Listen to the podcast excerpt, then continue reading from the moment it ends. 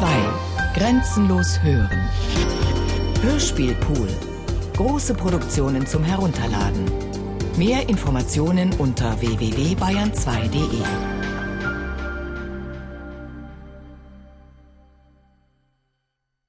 Die Stadtführerin. Ich sitze an meinem Lieblingstisch am Fenster, rühre in meiner Tasse und schaue auf den Alexanderplatz. Die Weltzeituhr zeigt Viertel vor drei mitteleuropäischer Zeit an. In spätestens zehn Minuten wird die Gruppe dort unter dem Schirm ordentlich aufgereiht warten. Wie verabredet, aber wie immer bei den Alten fünf Minuten zu früh. Der Kaffee schmeckt scheußlich. Seit Beginn des Jahres bekommt man koffeinhaltige Getränke nur noch, wenn die Werte stimmen.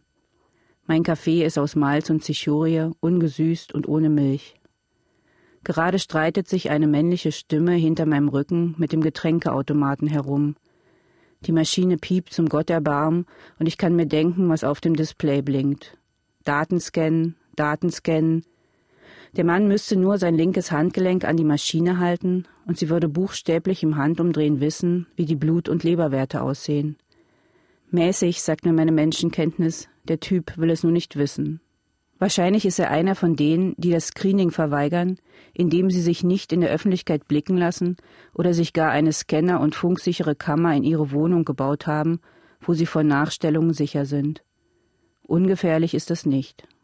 Irgendwann bricht das Komitee die Wohnung auf und sieht nach, ob man noch lebt. Völlig legal. Es war einer der letzten Beschlüsse des Bundestags vor seiner Selbstauflösung, in dem Jahrtausendsommer damals, irgendwann Anfang der 40er, als im August 40 Grad Tagesmittel herrschten und die trockene Hitze die Leichen der alten Leute in ihren Wohnungen mumifizierte. Es hieß, mit den Scannern wäre das nicht passiert, und man hatte die Alten mit Chips unter dem linken Handgelenk ausgerüstet, um zu kontrollieren, ob sie noch lebten und wenn ja, in welchem Zustand. Wer sich weigerte, verlor die Sozialversicherungsnummer und damit seine Krankenversicherung. Ich soll einer der ersten Säuglinge gewesen sein, der einen Chip eingepflanzt bekommen hat. Meine Eltern hatten sich nicht dagegen gewehrt, denn die Angehörigen einer Testperson bekamen Vergünstigungen, zum Beispiel Bonus-Gesundheitspunkte. Die brauchte vor allem mein Vater, weil er die Nikotinsucht nicht los wurde. Unsere Familie konnte am Alexanderplatz wohnen bleiben, aber nicht lange. Zwei Jahre später hat das chinesisch-russische Konsortium, das Mitte der 40er Jahre die Berliner Mitte aufgekauft hat, alles abgerissen und Hochhäuser hingebaut, die aber auch schon seit einer Dekade verschwunden sind. Sie hatten den Winden nicht standgehalten. Wir haben dann eine Weile in den alten Plattenbauten von HH wohnen müssen, das damals noch Hohenschönhausen hieß und auch noch keine Close Community für Leute mit mittlerem Strafregister war, Fünf Jahre später wurden wir in das alte türkische Viertel von Kreuzberg umgesiedelt.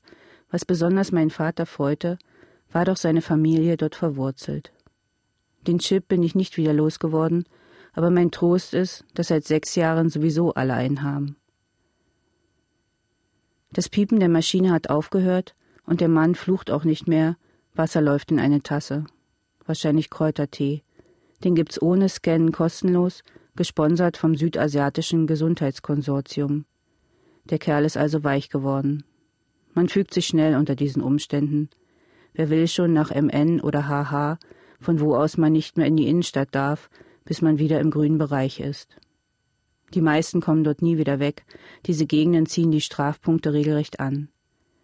Eine Zeit lang waren die geschlossenen Viertel völlig überbelegt, weil man wegen jeder Kleinigkeit zwangsumgesiedelt werden konnte aber dann kamen die Flüchtlinge aus Bangladesch, man brauchte Platz und es gab eine Generalamnestie. Seitdem sind die Strafen für Genussmittelkonsum gemildert und man kann sie abarbeiten. Überall an den Straßenecken stehen diese kleinen, mannsgroßen Zellen mit den Stromerzeugern, die von den hundertjährigen Hometrainer in Telefonzellen genannt werden. Man geht dort rein, lockt sich ins System ein und tritt kräftig in die Pedale. Je mehr Kilometer man in einer bestimmten Zeit schafft, desto mehr Strafpunkte kann man löschen. Vielleicht sollte ich mich mal umdrehen und mir den Mann ansehen. Seit einiger Zeit wird der Ton unerträglicher, den der Chip macht, wenn der Eisprung naht. Ich bin schließlich bald 40. Aber vielleicht ist der Mann ja einer, der gar keinen Chip unter der Haut hat. Ein Illegaler oder einer von denen, die ihn heimlich entfernt haben und somit auch von keinem Scanner registriert werden. Ich weiß nicht, wie sie überleben, denn über den Chip wird der gesamte Zahlungsverkehr abgewickelt. Seitdem das Bargeld abgeschafft ist, ist es eigentlich fast unmöglich, unauffindbar zu sein. Man braucht in jedem Fall unbescholtene Helfer. Trotzdem bewundere ich die Illegalen, wenn auch nur heimlich. Und ein Kind möchte ich auch nicht von einem von ihnen. Manchmal erzählt man sich hinter vorgehaltener Hand von ihren Kapriolen, aber ohne Namen und genaue Umstände zu nennen. Die unsichtbaren Drohnen sind überall in der Luft und saugen Informationen nach Stichworten auf. Wenn jemand Terrorist sagt, Chipmissbrauch, Fettleber oder auch nur Fernsehturm, dann wird es zusammen mit dem Chipcode von den Drohnen registriert und als Minus auf dem Konto abgespeichert. Ab einem bestimmten negativen Wert darf das Komitee die Gedanken scannen lassen. Kann sein, dass es nächste Woche auch bei mir soweit ist. Mein Strafkonto ist reichlich überzogen. Zehnmal unbefugt über die Straße, mit einer Pistole geschossen, in eine geheime Bibliothek eingedrungen und Papierbücher berührt, nicht beim Arzt gewesen, über die Sperre gesprungen, ohne einzuloggen, Zucker genascht, an einer Zigarette gezogen und drei Gläser Wein ohne Genehmigung des Gesundheitskomitees getrunken. Außerdem ist mein Body Mass Index im gelben Bereich. Vielleicht haben die Drohnen längst registriert, dass ich einer Gruppe angehöre, die sich sonnabends in einem Keller in der Hobrechtstraße trifft und Schwarz-Weiß-Filme aus den 50er Jahren des 20. Jahrhunderts guckt, mit Vorliebe solche, wo Frauen mit schulterfreien Kleidern und seidenen Handschuhen, in einer Hand die Zigarettenspitze, in der anderen das Whiskyglas, Männer in komischen Anzügen tief in die Augen schauen und ihre Knie zeigen. Ich liebe das. Manchmal mache ich es heimlich nach. Ich stecke mir die Haare hoch und ziehe ein schönes Kleid an, stecke mir einen Stift oder manchmal sogar eine echte Zigarette in den Mund und fülle Tee in ein Glas. Vorm Gedankenscannen habe ich keine Angst. Ich war jahrelang in einer Gehirnjogginggruppe und weiß, wie man dieses Organ ausschaltet. Ich denke an leckere Salate oder an meine Urgroßmutter Eiche, die irgendwann im letzten Jahrhundert in Anatolien geraubt und im Koffer nach Berlin verschleppt worden sein soll, erzählt man sich in meiner Familie. Soll aber nicht stimmen. Sie hat einfach einen Ehemann zugeteilt bekommen, wie sie es manchmal auch heute noch machen bei Frauen mit guten Genen, die partout nicht den richtigen Mann finden oder gar nicht erst suchen. Meine Urgroßmutter habe ich nicht mehr kennengelernt. Sie ist mit 25 in den Landwehrkanal gefallen und weil sie nicht schwimmen konnte, ertrunken. Auf einem ausgeblichenen Farbfoto aus Papier sieht sie sehr schön aus. Sie steht in Kreuzberg unter der Hochbahn, die es schon lange nicht mehr gibt. Aus Sicherheitsgründen hat man den ganzen Verkehr unter die Erde verlegt. Von meiner anderen Urgroßmutter, Heike, existiert noch ein Kinderfoto in Schwarz-Weiß, auf dem sie mit hellen Kniestrümpfen auf dem Mittelstreifen der Straße unter den Linden stehend in die Kamera blinzelt. Im Hintergrund sieht man das Brandenburger Tor und die originale Mauer. Rechts und links stehen noch richtige Linden und keine Palmen wie heutzutage. Bei meinen Stadtführungen erzähle ich gerne von den lichten Kronen dieser Bäume und vom Geruch der Lindenblüten, den ich im Duftlexikon gefunden habe. Die Hundertjährigen fangen dann immer an zu schwärmen und können gar nicht mehr aufhören mit ihren Geschichten, wie sie im Cabriolet die Linden heruntergesaust sind, rechts und links ein Mädchen oder manchmal auch zwei Jungen im Arm. Dabei hatten die Autos damals noch Lenkräder, die mit den Händen bedient werden mussten. Naja, sie glauben, sie könnten mir alles auftischen, nur weil sie 60 Jahre älter sind. Sie haben nicht mal mehr die Mauer gesehen, obwohl sie jedes Mal behaupten, sie hätten damals schon gucken können und ihre Eltern hätten ihnen alles gezeigt. Das sind so Legenden. Jetzt sehe ich sie kommen. 22 Rollstuhlfahrer aus der Best Ager Community in Marzahn, kurz MN, die sich von mir durch das Viertel um den Alexanderplatz führen lassen wollen. Ich führe nicht gerne Hundertjährige, aber leider sind es meine besten Kunden. Es sind die einzigen, die sich noch für Geschichte interessieren, jedenfalls in der Art, wie ich sie anbiete, altmodisch live erzählt, während die Leute Kino im Kopf machen müssen. Ich glaube aber, Schulklassen wären noch anstrengender. Den Schulen bietet die Firma das auf die Bedürfnisse der jungen Generation maßgeschneiderte Paket Berlin im 20. Jahrhundert. Die Kinder bekommen vor dem Rundgang eine Mütze, durch deren Schirm sie einen Film sehen, der an demselben Ort, nur vor 100 oder 150 Jahren spielt.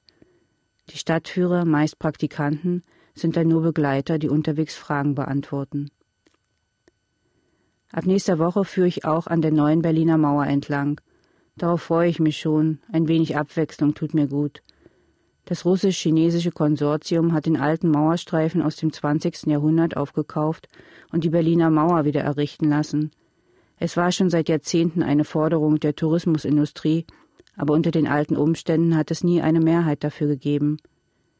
Seit es kein Parlament mehr gibt, muss keiner gefragt werden. Spötter haben vorgeschlagen, dass man die Closed Communities doch in das von der Mauer umgebene Gebiet des alten Westberlin umsiedeln könne. Dann hätte man mehr Platz in HH oder MN für die neuen Flüchtlinge aus den Küstenregionen. Ich stehe auf und trage meine Tasse zurück. Außer dem Mann mit dem Kräutertee ist niemand mehr im Café. Er lächelt mir zu, als wären wir Verschwörer in einem der Widerstandsfilme aus der Mitte des 20. Jahrhunderts. Gleich werden zwei unauffällige Männer durch die Tür kommen und einen von uns verhaften. Sowas gibt es heute nicht mehr. Das ist sentimentaler Quatsch. Heutzutage wird einfach der Chip abgestellt und gewartet, bis man mürbe ist. Das passiert meist schon nach einem Tag, weil nämlich kein Wasser aus dem Hahn kommt, ohne dass man das Handgelenk mit dem Chip daran hält. So wird auch der Wasserverbrauch berechnet und bei Verschwendung der Zufluss gedrosselt. Ich lächle nicht zurück. Der Mann hat eine Glatze. Ich mag Männer ohne Haare nicht. Ich finde die Gruppe schon von weitem unsympathisch, wie sie da aufrecht in ihren Rollstühlen sitzen und Kunststückchen machen, auf einem Rad um die Weltzeituhr fahren oder umeinander herumtänzeln. Um Punkte zu machen, haben sie keine Motoren an ihren Rollstühlen, sondern sie bewegen sie mit ihrer Armkraft. Die meisten wollen eine gute Figur abgeben. Wäre auch lebensgefährlich schlapp auszusehen. Bei steten Werten unter der Norm über mehr als zwei Jahre werden über Hundertjährige eingeschläfert. Vorher müssen sie das aber noch in ihrer Wohngruppe diskutieren. Man hat da schon schlimme Sachen gehört, wenn jemand den süßen Tod verweigern wollte. Dann wurde die Zuteilung von Lebensmitteln für die Gruppe nach und nach gedrosselt, bis der Todeskandidat einsah, dass es im Interesse der Gemeinschaft besser ist, einzulenken. Im letzten Monat hatte ich eine besonders unangenehme Gruppe, die aus ehemaligen Stadthistorikern bestand, die mich nur mal testen wollten. Kaum stand ich vor ihnen, fragten sie, was wissen Sie über die Weltzeituhr und zählten dann die Fakten gleich selbst auf, mit verteilten Rollen. Dabei sind Sie ja auch erst 20 Jahre nach der Aufstellung geboren. Sie können sich aber natürlich noch erinnern, dass die Weltzeituhr bei dem großen Orkan 2064 aus der Verankerung gerissen wurde. Der Wind kam damals von Osten und die Uhr flog fast bis zum Roten Rathaus. Man hat sie dann wieder aufgestellt, vorher aber noch die Länder aus den Metallplatten entfernt, deren Zeit abgelaufen war.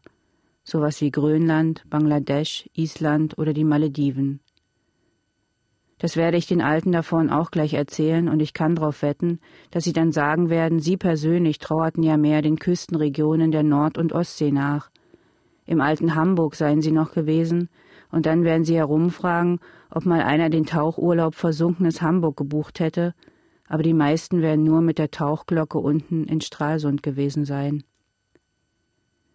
Ich kann mir auch ausrechnen, was kommen wird, wenn wir an dem Platz vorbeikommen, wo mal der Fernsehturm mit dieser großen silbernen Kugel stand, den ich nur von Fotos und als Symbol auf dem Einwickelpapier der fett- und zuckerfreien Eiscreme Schlemmbär kenne. Dann stellen sie ihre Rollstühle im Halbkreis auf starren in den Himmel und erzählen, wie sie das erste Mal da oben waren und der Druck auf den Ohren, wenn man mit dem Fahrstuhl fuhr, und dann natürlich, was sie an dem Tag gemacht haben, als die Rentnertruppe aus Doberlock-Kirchhain mit Hilfe ihrer Herzschrittmacher den Turm in die Luft gejagt hat. Im Namen irgendeines kommunistischen Dschihad, so hieß es jedenfalls damals. Geklärt worden ist das nie. Man munkelt immer noch, dass es der Geheimdienst war, Danach waren jedenfalls die Sicherheitsbestimmungen in der Stadt wesentlich verschärft und die Sicherheitszonen eingeführt worden. Der Fernsehturm ist nach der Explosion kerzengerade in Richtung Westen gefallen und die Antenne hat das Dach des Berliner Schlosses in der Mitte durchgeteilt. Der Bau war so stark beschädigt, dass er gleich mit beseitigt werden musste.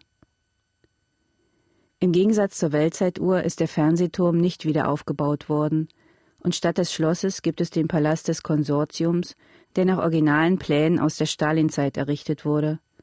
Er ist auch nicht mehr aus Beton oder Ziegelstein, sondern aus explosions- und stoßsicherem Kunststoff, wie auch die neue Berliner Mauer. Seit dem Anschlag müssen Leute mit Herzschrittmachern in den öffentlichen Verkehrsmitteln die bombensichere Kabine benutzen. Fliegen dürfen sie gar nicht mehr. Aber es fliegt auch kaum noch jemand. Zu viele Maschinen sind in den letzten Jahren wegen der plötzlich auftretenden Orkane vom Himmel gefallen.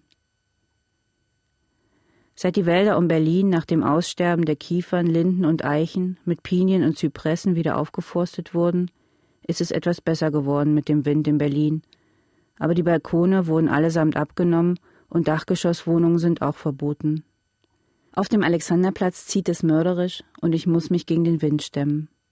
Mir kommt es vor, als brauchte ich ewig, um zu den Rollstuhlfahrern zu gelangen. Sind Sie Heike Eiche Müller, unsere Stadtführerin? fragen Sie mich, als ich endlich vor Ihnen stehe, und ich nicke.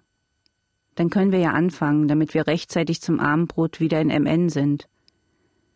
Sie halten mir einer nach dem anderen ihre Handgelenke hin und ich buche mit meinem Scanner 10 Yuan für die Führung von ihrem Konto auf Mainz. Dann wird es wie auf Kommando still und sie schauen mich erwartungsvoll an. Denen werde ich jetzt was erzählen.